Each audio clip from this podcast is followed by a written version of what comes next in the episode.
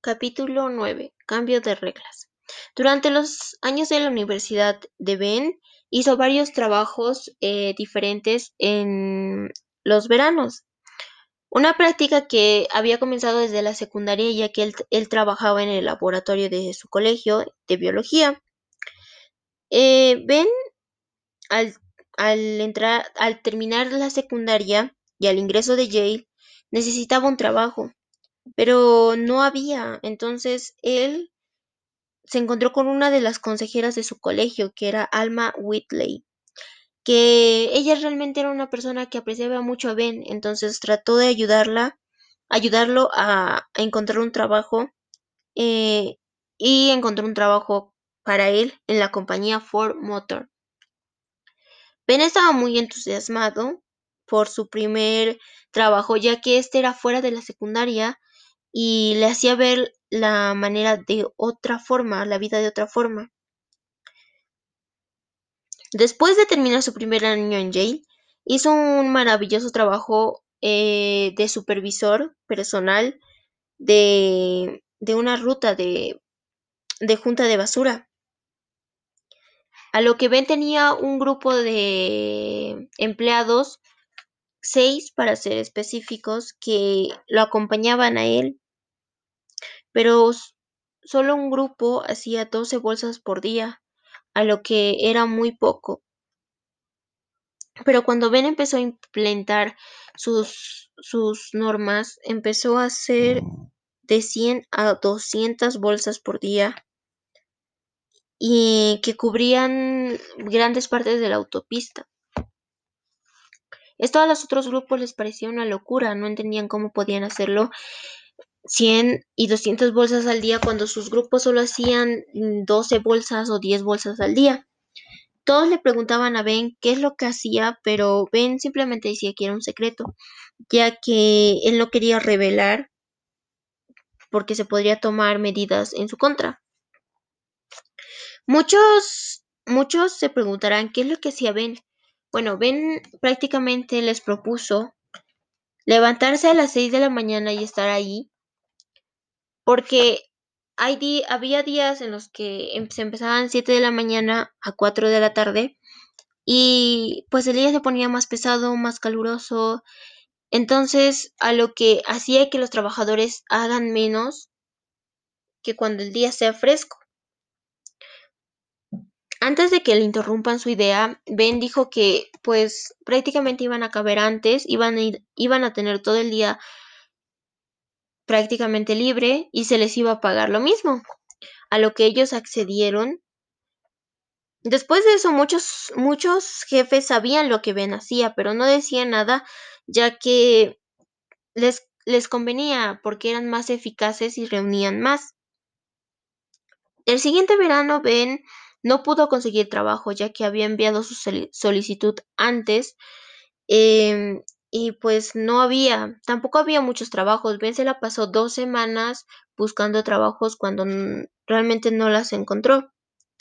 Después se acordó de un, del señor Standard, que fue el señor que lo entrevistó para Jay. Ben, dejando su orgullo de lado, fue a preguntarle al señor Standard si había trabajo, ya que él no tenía nada que perder. A lo que el señor Standard le dijo que podía acomodarlo en un lugar, ya que Ben era muy bueno en lo que hacía y que realmente trabajaba muy bien.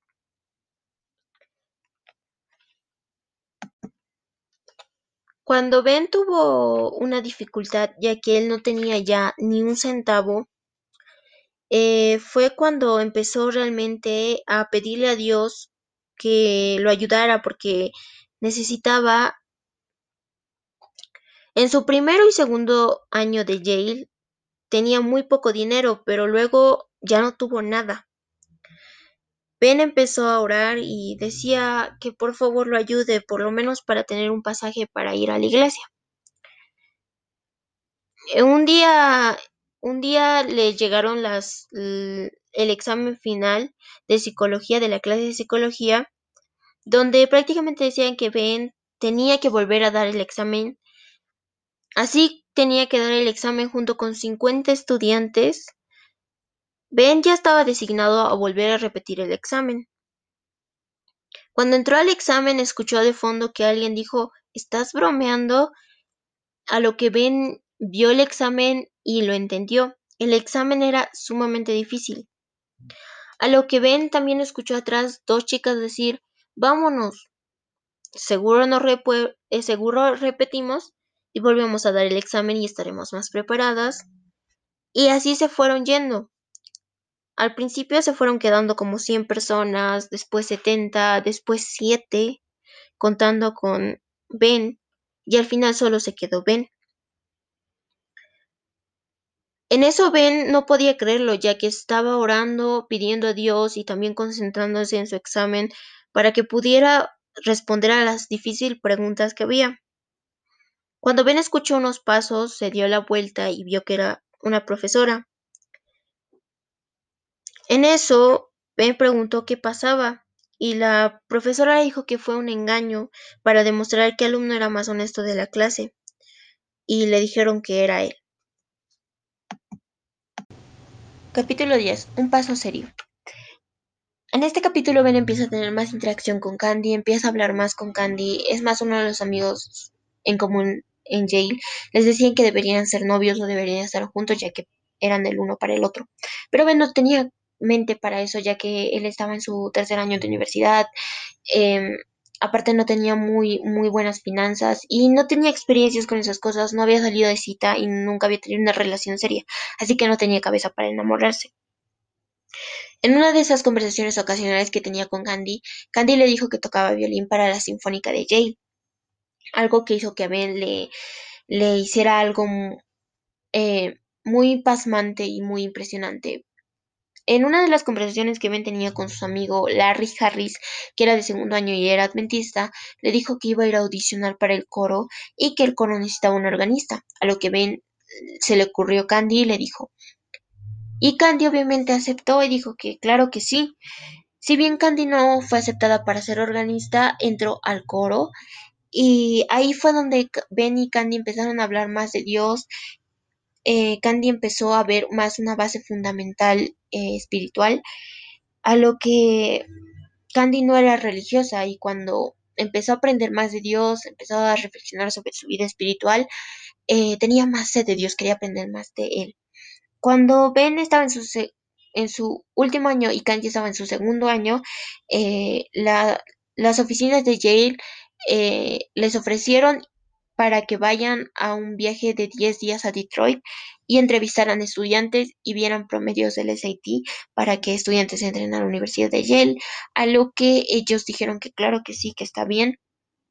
Fueron, si bien el viaje fue muy bonito, ya que los dos solo, los dos pasaron tiempo eh, juntos, eh, también fue muy cansador. Al regreso, eh, Ben no podía dormir, ya que sabía que tenía que estar alerta si pasaba cualquier cosa. Y Candy le dijo que no se preocupara, que ella iba a hacer que Ben no se durmiera, a lo que eh, Candy se durmió y Ben no, quería despertarla, le daba, eh, pues no quería, ya que sabía que Candy estaba muy cansada. A lo que Ben sabía que el límite de carretera que se podía hacer en velocidad era 110 kilómetros por hora. El bus estaba volando 140 kilómetros por hora. A lo que Ben vio su vida pasar por un segundo. Ben dijo: Este es el final, voy a morir. Pero algo extraño pasó. El, el bus no se volcó y Ben gritó: Estoy vivo. Y ahí es donde Ben supo que este era un encargo de Dios, una misión de Dios de, para Ben y Candy. Sabía que si Dios no los, no los dejó morir, no dejó que pasara ese accidente, sabía que Dios tenía un plan para ellos dos. A lo que Candy se despertó, dijo que, ¿qué pasó? Ben no quiso preocuparla, no le dijo nada, pero Candy seguía insistiendo a lo que Ben le dijo que, que había pasado una, que casi morían, pero Dios los había salvado, a lo que Candy le dice que, Ben, ¿por qué eres tan bueno conmigo? A lo que Ben le dice que él es así con todas las personas, pero Ben le dice que le gusta y ahí es donde por primera vez Candy y Ben se dan su primer beso y de alguna u otra forma Candy correspondió al beso. En, ben se graduó en 1973 de Yale y mandó su solicitud a la, el hospital, que también era una universidad de internado de Johns Hopkins. Capítulo 11.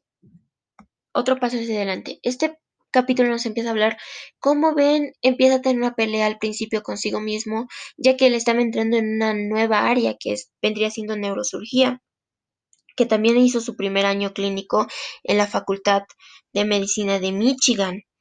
Entonces, Ben empieza a tener un conflicto ya que no sabía si, si sabía todo, que por eso no significaba que estuvieran bien las cosas que él pensaba, que por ser su primer año no podía resolverlo todo, pero él recordó que en un verano había trabajado como técnico radiólogo y ahí es donde empezó a, a desarrollar un nuevo método para las neurocirugías.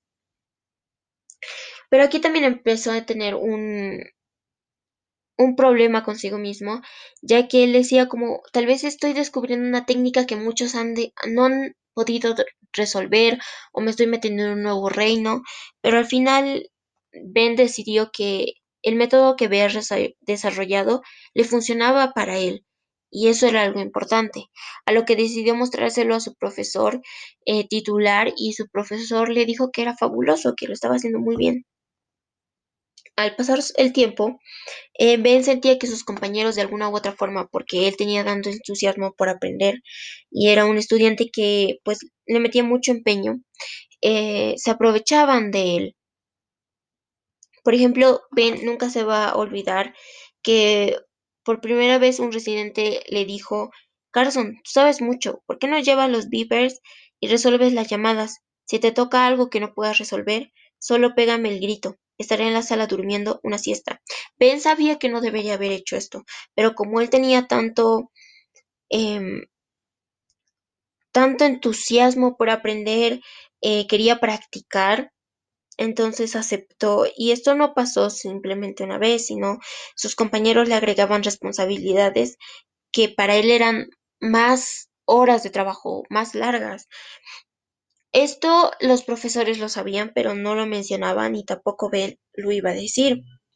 Muchas veces Ben recorría su sala y pensaba, si, es tan extraordinario ahora mismo, aún soy un estudiante, voy a ser mejor incluso cuando termine mi residencia. Cada día eh, Ben hacía rondas y asistía a clases y al teatro de operación. Tenía una actitud eh, de entusiasmo y una actitud de aventura que quería saber más, quería tener más información para él. Eh, para ese entonces, Ben en su cuarto año de la Facultad de Medicina, listo para su año de práctica y luego de su año de residencia, profesionalmente, eh, él estaba encaminado a una dirección correcta, sin lugar a dudas. Cuando Ben era niño quería ser médico misionero y después lo atrapó la psiquiatría, pero en aquel entonces Ben, como parte de su entrenamiento, los alumnos de medicina observaban presentaciones de medicina clínica hechas para varios especialistas que hablaban su especialidad particular.